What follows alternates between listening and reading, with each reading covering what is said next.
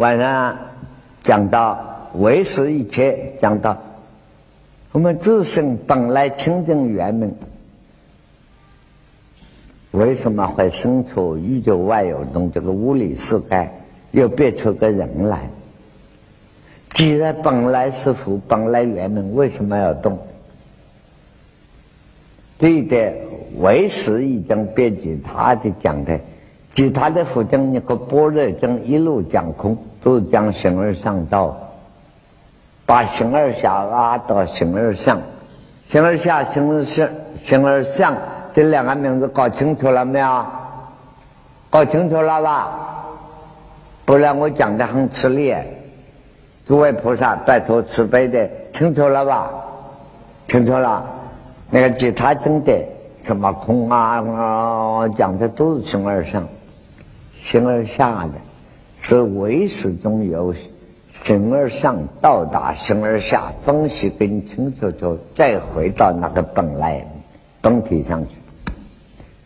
可是讲的那么清，这个物理是改动这个生命怎么出来呀？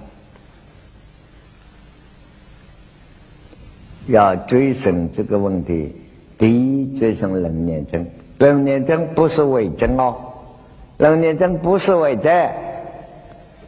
呃，你的心情怎么还听他们？呃，他是心里不平，所以事全跑出来啊，那很不平。听到人念真的回真，我们老和尚可不高兴极的，所以跑来。那他说要我。呃，要大声讲，人家不说会真，是不说会真真。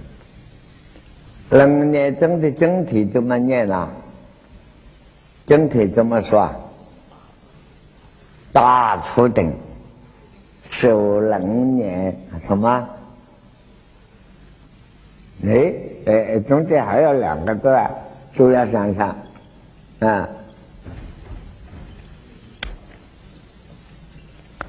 人念中是真正的血与昧在一起的啊！哎，这里，哎，这里，哎，这里给你，你看，哈，你不要说他们同学答不出来，你两个老同学也没有了不起答不出来嘛，对不对？啊，所以呀，老老外，哎，那边那边在笑。那释迦念法加些微笑，你问加些吧。嗯，人念真是真正显密的秘密，但是人念真了解了以后还不行，最后还要所以讲生命的真谛还要追寻到密教里头、密宗里头的真正的教义，怎么样讲？生到了密宗的。真正的教义，真的秘密在哪里？你们知道，不是救女啊、观想啊、什么男女双收啊、双收男女啊，不是那些。真正的密宗的秘密在哪里？我们写教，譬如说四大皆空，把五个心两个分开，而且认为只有这个心明心见性明白正等菩提就是佛。这个无啊，四大无理是盖无的，到了密教，人念真正盖心精神的无相的，无唯物的无也是无相的，心跟无两个两个人字是平等的。换句话，无就是心，心就是无，分不开。我这几句话你们记得哦，把我的话一个字不能说错了，要错了要罪过，我吩咐你啊，不能记错了。你跟我查查，根据我这个讲法，全世界两千年前到现在有人给你这样指出来说明没？就跟你讲明了。说人念经不大如不是佛经啊，把心无不。不只是一元，当然，心能能念经重要两句话：心能转物，即动如来；心能够转了物，即动如来。但是我可以给他加两句，把楞严的内幕秘密再告诉你。无能转生，差不多一样的功力。所以佛说，诸佛菩萨有无边的人神通，无量的智慧，一切众生业力。佛菩萨的智慧功德有多大？一切众生的念力也有多大，两个平等。换一句话，对这个宇宙间白天的光明有多亮，夜里黑暗同样的各在一半。明白这个道理？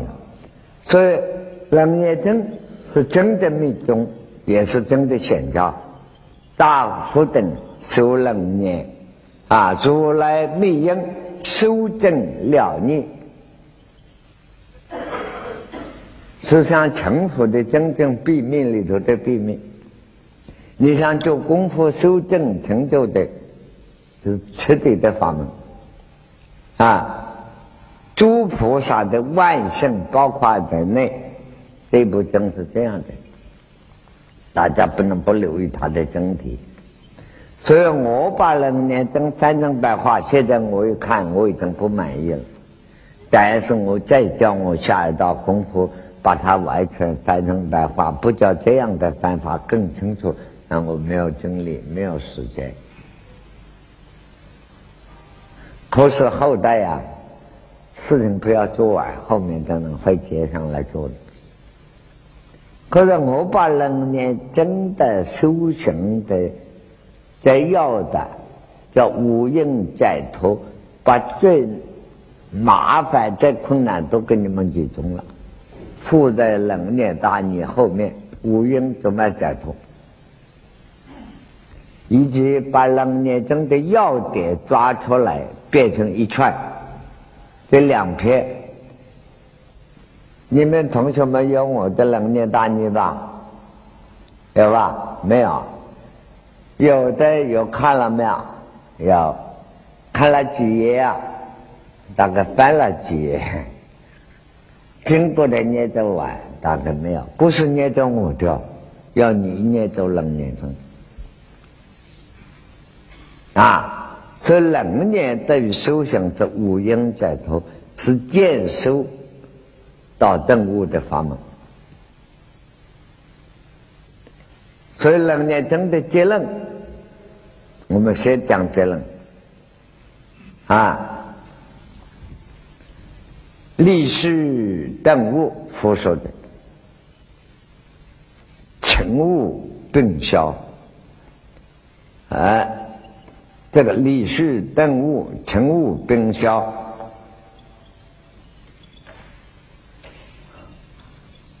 哎，那个来看黑板的，不要等他叫嘛，看成形就了。四肢见收，因次地震。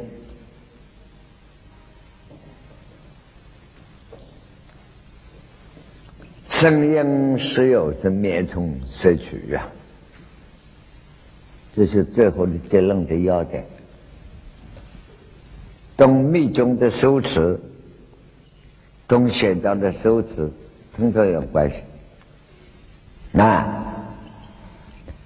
他理呀，佛法的理，形而上道的空的咒证，理须必须要顿悟，理须等成悟顿消。你悟到懂得了以后，不要时时把这个理抓住，放在心中，变成妄想了。你要马上把它等于一个东西。很好吃的营养品吃到嘴里去了啊！我们如果把这个经文改成饮食的话，吃需快吃，吃了快消化，就这两句话：第一，立世顿悟成悟更消；四之见受因此的人。至于成佛之路，要打坐起一直修行智慧，再定慧。这个功夫的话，不是说你懂了就懂，你懂一个空，你脚懂了嘛，你就空不了。这个功夫实际的实念是科学，是知必须靠你一步一步一步一步进来的，是知见受因此的人。到了没有到第二步，你就不要讲第三步。到了第四步，所以别的佛经上说。二初地菩萨不知道二地的事，一年级就不知道二年级的功夫是什么，二地菩萨就不知道三地的事，你程度差一点就差一点。啊，次之见受因次地正，让你这的结论是不是？见受顿悟是一起的，从生命来是阿赖耶识。跟精中卵子结合，一年来投胎，啊，生养色灭虫死去。你现在要正得涅槃无漏的正感，必须从生理上、物理上慢慢抽一点点小念，慢慢求证过来。这是真实话。哎的，所以他此经表明是修正了了你如来密因，修正了你彻底的正解。你们很多知识青年、知识学生都翻了，但是说你们真正知识念这个恐怕未必。因此，我这一趟劝你们切切实实去念咒。不是想就说这，啊，就说这还是次要的，是想求自己受正推受不了放下，没有客气的，受不了不要勉强，勉强了将来，你们初学打坐的千万吩咐你个话，次数多做，时间不要拉长，等到功夫到了，他自己就会下去了。如果你硬想在时间上，我多做一下，我熬一下，你不会打坐了，你会讨厌打坐了，心理上、生理上都会起反感来了。不好啊！今天先讲到这里。老师，嗯，我简单来报告我这一次的修持的一个经过，我。认识南老师之后啊，参加过他的禅七七次。那么这一次呢，啊，老师特别指定我用般若呃阿耨波罗法门。头一次我参加打七，呃，我是临时看到一本禅密要法，啊，休息的时间一翻就看到火大关这个地方。因为时间有限，我看了一页就上去做实验，嗯，结果呢，这差不多一两分，有一点影子了。这个火大关比较懂得了一个火大关是什么东西了，那么这个增加我的一个信心。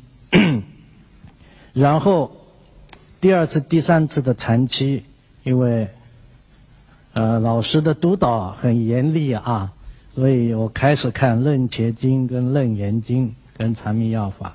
那么第二次、第三次我用的是不净观跟白骨观。那不净观用的结果呢还不错，啊，厌离心可以增加。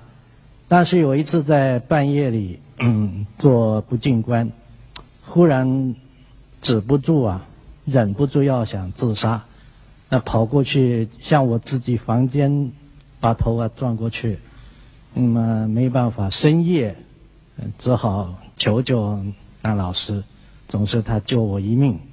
嗯，那个时候他没有药方给我，也没有没说没说什么。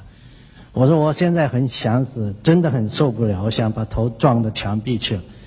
啊，他电话里传过来说你去死好了。哎。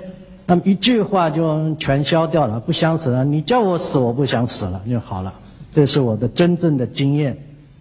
这个是一个不进观的一个经过，然后做练习白骨观。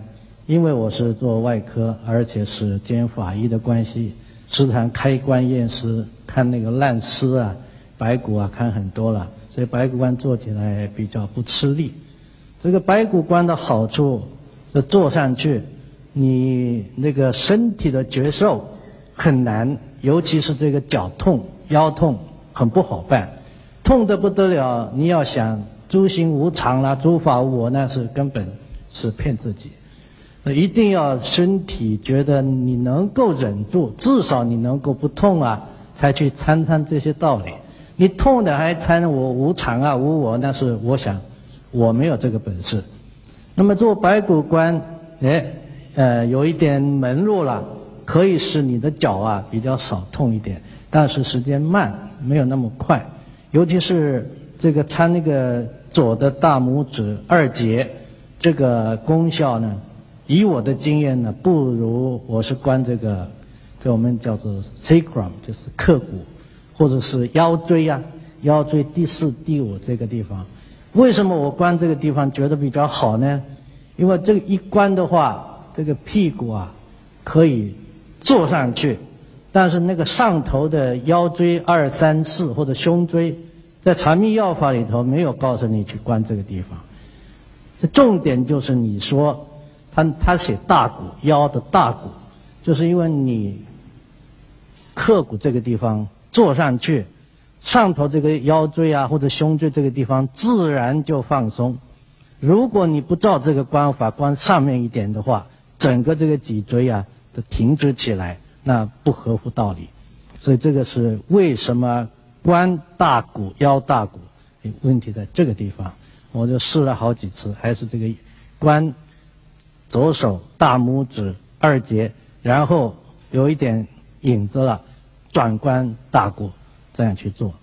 那么，关于这个阿诺波呢这个法门，以前我有一个道教的朋友，他是教主，做的很好，打坐很好。他生病了都是找我看。呃，我那个时候已经不晓得这个阿诺波罗法门，很早的时候。那么我玩我玩一下，他要按我的脉，要看我。所以当他把我的脉啊按了的时候。我就把出入吸啊吸进来，慢慢吐出去。吐出去的时候，我观想，我本来没有，误会以为我有，带这个念头带进去。哦，他在外面替我乱宣传，他说洪医师现在有一点什么道理了。其实是我玩的，我是骗他的。光要他把我的脉脉打脉把脉的时候。现在想起来，那个就是阿耨波罗。你出气啊，把这个呼吸啊吐出去时候，不要等到吐完了再止在那个息上，就是你慢慢慢慢吐的时候，吐出去的时候，同时观本来无我。这个是用意识观，但是非常有效。光随便让它吐出去，然后有一个时间。你可以不用呼吸，等到再需要呼吸再吸进来。我把这个时间利用，我就停在这里，没有什么效。以我的经我比较笨，所以呢，我利用这个吐出去的时候，这是我的一个一个秘诀。现在公开了，没有办法。这个带一点，本来不是我，这个本来不是我，你根本不需要动个念头，这个不是我，因为你本来不是你嘛，还要动个念头干什么？要。好像带这种味道去做的这个吐息，然后你的脉啊，自然就沉下去，几乎就脉停了。我可以听三四秒钟，他老兄吓死了，在外面给我乱吹。其实这个就是嗯随便应用一下，对自己的身体做实验。那么这一次，那么以前的几次打打击呢，呃，做过头头一次是做火大关。那个是碰巧做成了，那么第二次做不进关是在家里有一个自杀的倾向，所以大家请大家特别小心。那么白骨关这些，经过了这个之后啊，今这一次长期因为老师说你这一次练习阿耨波罗，说专门这个法门，哎，觉得这个很快，非常快。那么有一个有一点贡献给大家的是。这所谓很多法门你都可以用，主要是让你的脚啊不酸不痛。你觉得这个脚啊不痛，然后觉得很柔，还要带一点这个暖、温暖的暖的感觉，柔、暖，脊椎自然就慢慢、慢慢、慢慢就松下来。我们叫做腰方肌啊，脊椎两边的拉紧的腰方肌，它就松下来。每一个脊椎跟脊椎之间的距离呢，哎，忽然、忽然、忽然，你就觉得，哎，怎么怎么搞？我以前那么紧张，那个肌肉的这个张力。自然就减少，你就好像可以变成那个驼驼驼背一样，没关系，这个是过程。到了这个时候，你慢慢慢慢慢专注重在纸上，因为你已经做到出息的时候，出息的时候把自己忘带一点意，把它忘掉，就进入到这个不需要再呼的这个时候。你就就很安静的停在那里，那那个腰啊，我是会会慢慢慢慢驼下去的。那么这一次的禅期呢，我就发现啊，原来道家他们讲那个转那个合居啊，阿耨波罗法门一用了就马上晓得他们在讲什么。那么一个问题，请大家试验一下，所谓转合就是任脉、督脉，是不是前面走的是任脉，后面是脊椎，这面是督脉？到底转的时候是由任脉经过百会穴的头顶，到后面这个脊椎下来呢，或者是从后面的督脉转到百会穴再下来呢？都是一个方向，还是可以互相交换？还是有的时候没有照次序？请大家自己自己做实验看看，我不妨碍各位。那么，所以不管是很多的什么道理。一定要盘上去腿，然后腿不让你发疼，不是不让你痛苦，觉得很舒服、轻柔、温暖。这个时候维持一段时间之后，才开始关。所谓关，就是因为你达到了这个这个地步，这个就是因为你的心念呢，粗的心念比较清楚了，小的很小很小的心念还是有的。每一个细胞的呼吸都有小的信念，自己都体察不出来的还是有。千万不要以为这个就是没有心念，是有，但是很细很细的心念，它的生理的反应反映在你的腿跟全身的肌肉上，在这种心念变成很细粗的妄想没有的这个境界里，去想想佛讲的道理，这个叫观。那你心念很粗，身体的这个生理的状况还没有进入状况之后，你再去想想，嗯，这个那个什么无常无我，大概这个都是玩的，那一点效用没有。那么等到这个时候，你就可以开始啊想一想，哎，原来这些怎么样怎么样，佛佛讲的道理。那么我这一次呢，阿耨波罗进去，那么稍微指的这个境界比较好了一点。啊，好像有一点把握了，我就开始观。但是这个观以前我是用那个空观，啊，因为好高骛远嘛，啊，比较玩聪明的。那么这一次呢，我忽然想到一个一个过去一个经验，就是说我在民国八十四一九啊，对不起，一九八四年，一九八四年时候，我头一次闭关一个月。那个时候我记得是中秋前后了，老师专门替我呢开一个闭关的一个好像是一典礼一样的，大家都聚在一块儿，老师坐上去，因为要开始闭关以前，我向老师顶礼，我跪上去磕头，我举头一看，哎，奇怪，还是这个衣服，蓝色的长袍，帽子没有戴，那个时候没那么冷，觉得老师不在了。奇怪，明明是刚刚坐在那里，这个不在不是我的眼睛看到不在，是眼睛是看到他还是在那里，但是我就觉得奇怪，那他他的心不是在那个停在那个身身体里，好像他的普通跟我们讲话的那种心的作用啊，跟我一磕头一一上来看，那不一样啊，我就找不到他的心在哪里。那个时候只晓得，只觉得他的心好像扩散到。不晓得什么地方，好像都都都是都是他的心眼，那个时候不会用这个法门，也没有经没有看过密续这些东西都没有接触过，因为我事情太忙，很很懒惰，嗯，实在是太没有用功，所以不知道这些是什么事情。我会觉得哎奇怪，他跑哪里去了？明明是坐在那里，但是好像他的心不在那个地方，到处都是他。嗯，那后来呢？我看看过《楞严经》那个无二文书，哦，原来这个样子。那么后来也读到这个密续。什么上师相应法、上师 yoga，哦，原来他们是讲这个，我是从事实倒过来才知道这个事。那么这一次呢，嗯，到了习比较好一点，要关的时候我把这跳过去不关，我接着是用上就假想，我前面差不多是跟那个时候跟老师磕头的那个距离一样的距离。那么大小那个时候一样的大小，本来是有的时候会变成很小很小，但很小的越轻的时候可以可以小一点，但是把它放大的时候反而不好。不好的征兆你怎么自己知道呢？开始观有一点不对了，指的那个指的那个这个腿个觉受啊，马上起变化，就马上晓得这个还不行，又又重来，又重来做做数数随。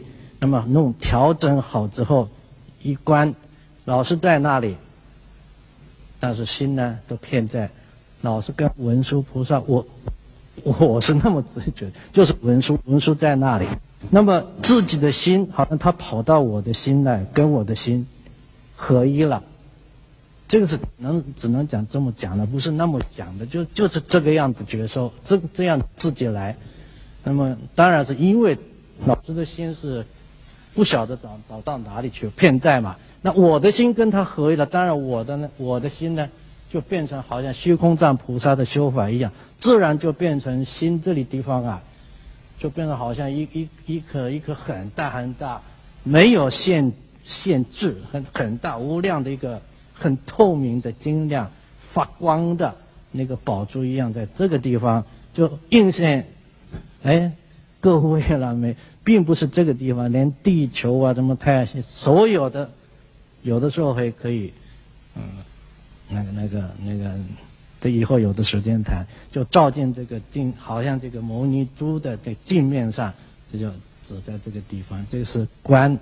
我是用上师相应法，用佛学方法，就只是我想他，他跟文殊一样，他的心骗在我跟他一样，我本来。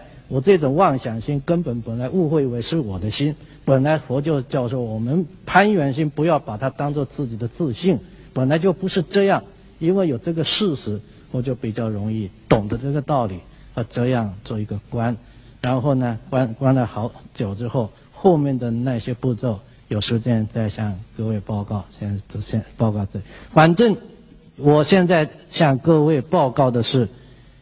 为什么能够做到呢？我没有从理论进来，想来想去，唯一的，就是初次见面老师头一次见面时候，他坐在我前面叫我盘腿，我也不会盘，他叫我闭眼睛了，睁开了眼，闭了，知道张开的，知道眼睛闭下来的，明暗交替，知道的是谁？我心里想，我这老早老早知道了，但是奇怪，没有过多久，老师的全身呢，就好像坐在我的站在我的前面。一会儿就是印进来，不是从头，也不是从底，就是整个那个印印进来。这个是一个一次经验。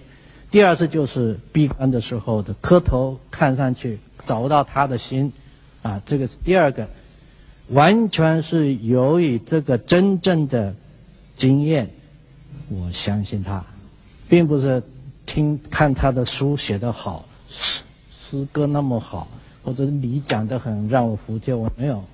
我没有这样的话，我不会那么信。就是这个简单的事实，让我真信他就是文殊菩萨，因为我信他文殊菩萨就是文殊菩萨。如果各位有这么信心、纯净的心，看着老师他是一位观音菩萨也是可以。佛没有固定相啊，众生也不可思议啊。佛当然也没有固定。你认认为南老师的那个影像？变成很慈悲的观世音，哎，那就是他就是你的观世音。我呢是文殊菩萨，各不相干。大大家都是一样佛，所以最要紧的是，你能够有这种体验的话，就不必什么理论的，那个东西都是后面注解的东西。希望有纯净对老师的佛法跟老师的这种，嗯，信心有了，一定成功。别的没有什么，我没有什么方法可以向各位报告，因为笨，所以只有信。谢谢各位。啊，这个洪医师的报告，我希望他讲个医学的这个科学给大家修持做参考。结果他讲他的佛法修持也好，很好。啊，不过不要推崇我啊，嗯，这个。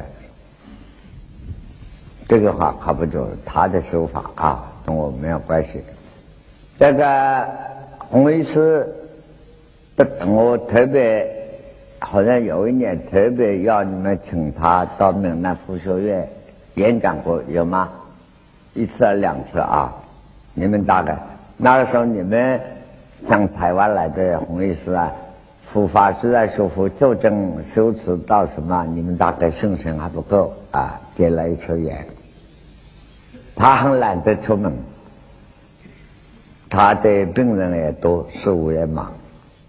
这次为了到这里来，哎，老实讲，老朋友，我就故意逗他一个电话。我说我这到厦门去，打车，你我指定你非来不可。哎，这个我晓得他做人，他对我的感情特别，我也指定了。他哪怕丢了家，什么都不管了，只好来了。啊，他这个意思是，在大学里，台湾大学读书的时候，高材生，毕业了以后很有名，在台湾大学的医院啊，外科主任也是高手，后来自己开店。他的特别之处，所以我们这两位大医师都是大菩萨，所以。一位是管妇产科的，悲惨的惨，他自己讲的，做医生很悲惨，没有私生活，一天到晚苦得要命，睡觉也睡不好，有病人就叫他，所以他学的是妇产科悲惨那个惨啊，但是他管生的，洪医师因为，当然他他不大会西医，他中医也。非常高明，针灸也很高明，一切都很高明，看风水也很高明，算命也很高明啊！高明的呀，一样都不高明啊！太高明，嗨，一样不高明，开玩笑的啊！真很高明。那么他讲修复以后，我说希望他跟大家报告，尤其他升阶法院里头的法医，受了死了的。冤枉死了的，或者跟人家谋杀的、自杀的等等，都经过法医的证明，所以认为有问题，政府就要追查下去。这个啊，这个人不是自己死的，一定要让谋杀的，是不是这样？就根据他的诊断判断。所以他的你看过的死人再跑，哎呀，很痛苦的。有时候人死了，好好久了，还要棺材打开，第一个上去就是他，最臭最烂的都要念，所以他这个生死的道理，他看的非常多了。甚至我问他有没有鬼，哎，他有时候很奇怪的，这个东西很奇怪，他是绝对科学的。啊，不大相信的，他说有时候很奇怪的。啊，他有一次一个人女人吊死了，后来发现上去一连法官啊、警察都不敢上，他是一法医啊，他的医生只好自己上去把那个烂掉的女死人的尸体割下来，那当然很臭很脏，啊，那是很可怕的，自己也容易中毒，所以他的功德无量。这些道理，我想本来要他医学上报告给大家看看，也使你们知道修行啊，生理的变化，当然他的经验很多。不过他结果不讲这一面给你们听了。那个南极仙管生的，我说叫他北极生真是管死的，北斗七星管死的，要长生不老，赶快要拜北斗七星加倍啊！这个诸葛亮拜斗就是拜拜这些北斗七星的管死的，一个管生的。我希望他两位一直希望有他的经验的一个管生的一个管死的剧作出来，他们两个还没有跟我交转。要怎么配合佛法的生死道理？佛说如台真，怎么配合他？他们没有交转。晚上他的报告非常精彩，又就告诉你白骨观，他所讲的观啊，这个尾椎骨上来腰这里啊，这个骨头动胸口，佛说的禅密药法白骨观上真的没有讲。他自己摸出来，可见他多生多世修行的经验。这一点我可以替他证明。怎么证明呢？我在二十六那个时候在成都这一班朋友，当然这些人呢不晓得我学佛，啊，这些反复不懂啊。那个时候，成都有一个高人，隐在成都。这个人在佛教史上你们找不到，都你们这里有关系。太虚法师当时有个弟子，有个叫大禹法师。大禹法师他的书名叫什么？北洋时代推翻满清以后，就国教育部的次长，地位很高，出家了。出家了以后，跟太虚法师是剃头的师傅当了和尚，他自己参禅修禅宗的。那个时候，民国初年，谁都知道大禹法师。大禹法师有神通，真的有神通，参禅悟道有神通，因为他玩了神通，神通都都玩神通啊，都表现反债的。很严重，反债的，福不准大家玩神通的，有神通不准玩，所以禅堂里头更不准玩神通。如果是禅禅堂一一个比丘，如果悟了道，有了神通，在禅堂里用了神通的话，签单在日上，从人之道签单是赶出山门，不准进来。赶出山门老规矩，跳门槛出去，还要倒转来跳出去，哎啊！以前的老规矩很严。禅堂里有个比丘有了神通了，他突然高兴很了。隔壁半夜了，大家坐到半夜，那个都过午不食哦。他看看旁边领带，隔壁坐到这个位置来看看这个师兄弟啊，肚子饿了啊。他你想吃东西吗？啊，已经到了十二点过了，就是可以吃了。他没有东西吃，那简单。厨房里头啊有锅巴，和虚云老和尚是年力执行那个。这个不是虚云老和尚是啊，有些大和尚年力执行过午不食，厨房里的锅巴都锁起来了，怕人家偷吃反债。他说：“那锅巴怎么拿得到？”他说：“你要查。”他说：“ 他现在把了一听，锅巴拿出来去了。”这个大和尚是庙老，坐在方丈室，也没有在禅堂。第二天宣布：昨天禅堂有人犯债，站出来。碰到大和尚没有办法，啊，乖乖就站出来。现在你做了什么事，你自己知道。就是大禹法师漏了神通以后，后来在国内找不到大禹法师影，结果大禹法师隐居在成都，他的一个皈弟子，你们这一班老头子老太太都不认识，他年龄比你们大。他的皈弟子叫刘亚修，以前在军阀时代在北京做四川的代表。这个人有风流，又想学禅的哦，那故事很多啊。大禹法师、大勇法师到西藏学佛法，都是他们供养的。那个这个里头历史故事很多啊，我要写出回忆录来，比小说还好看，比武侠小说好看的多了。后来，有些人告诉我：“哎，你要不见大禹法师，你知道？我听说过，死人不知道到哪里去了，你要见他。看我常常跟他见面。我呢，在浏阳修家里。”浏阳是有两夫妻供养大禹法师在家里啊，一辈子，啊啊！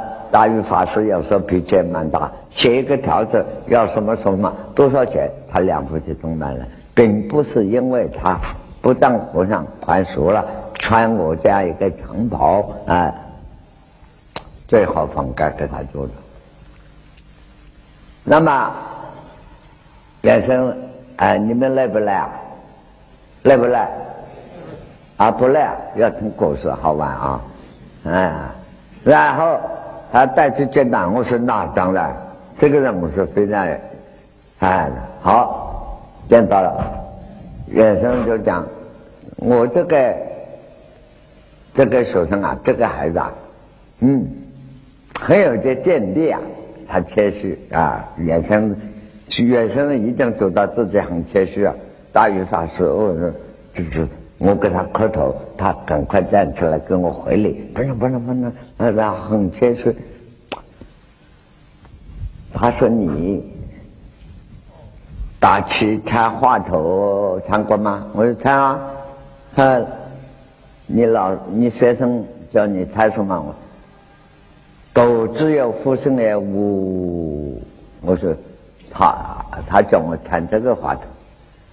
你破了参吗？我说我不知道，啊，管你知道不知道？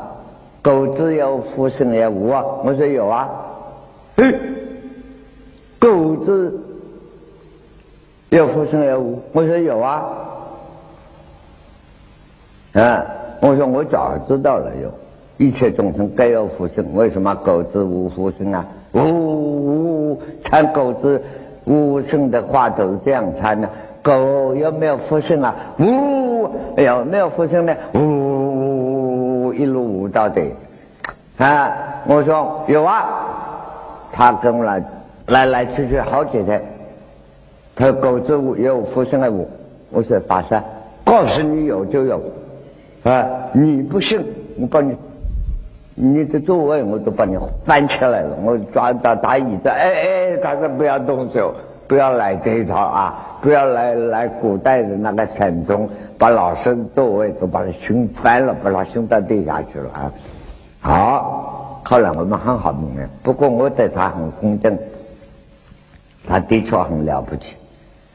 甚至走到街上，我有一次穿个军官的衣服，很神气的，突然看到前面一个老先生穿个草袍过来了，我一看是大禹法师在街上。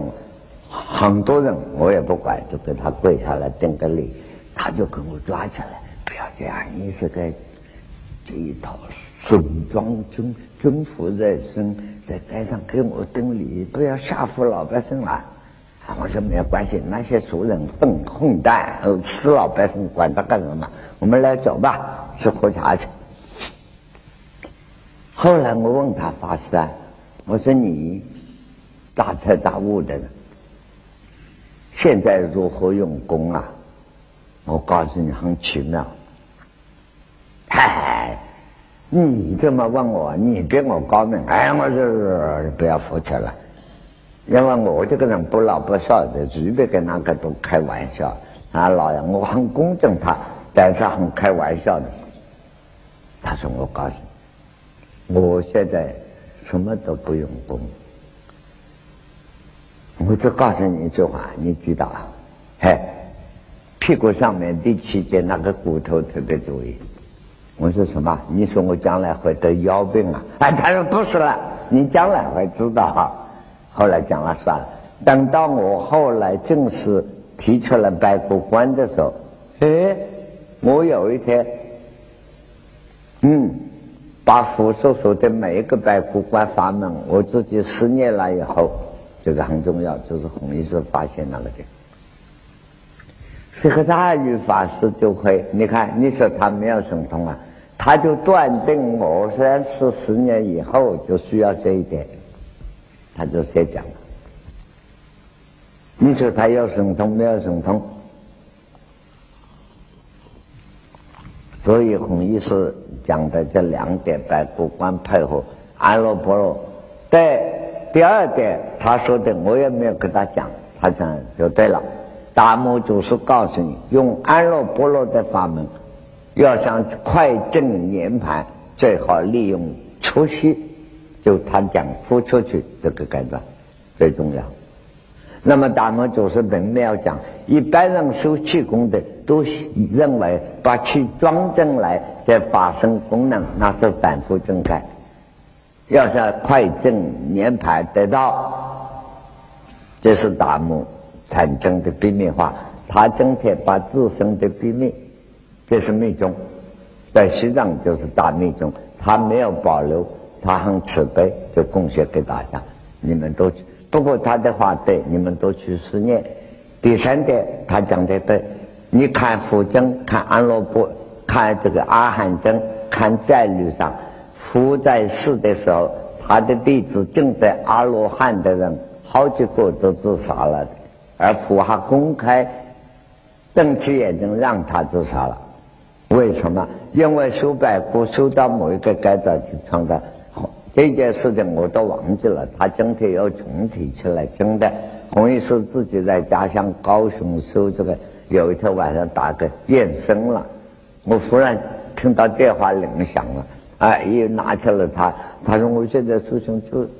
不想活了，想自杀。即使他也没有灰心，也没有不对的事，就拜过关。我想一头撞死去。老师，你看怎么办？啊，我一生气气了，我说你去死吧！就把电话一挂。哎，走了。啊，真的有这种关键。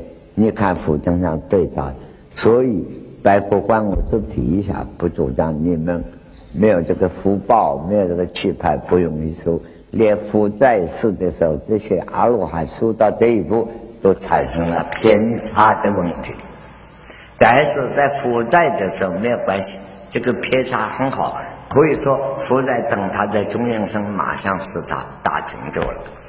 没有佛在世，不要随便搞啊！阿罗波罗在稳当，所以弘一师的这个报告，这三个要点都很宝贵的，我向大家点。替他做个结论。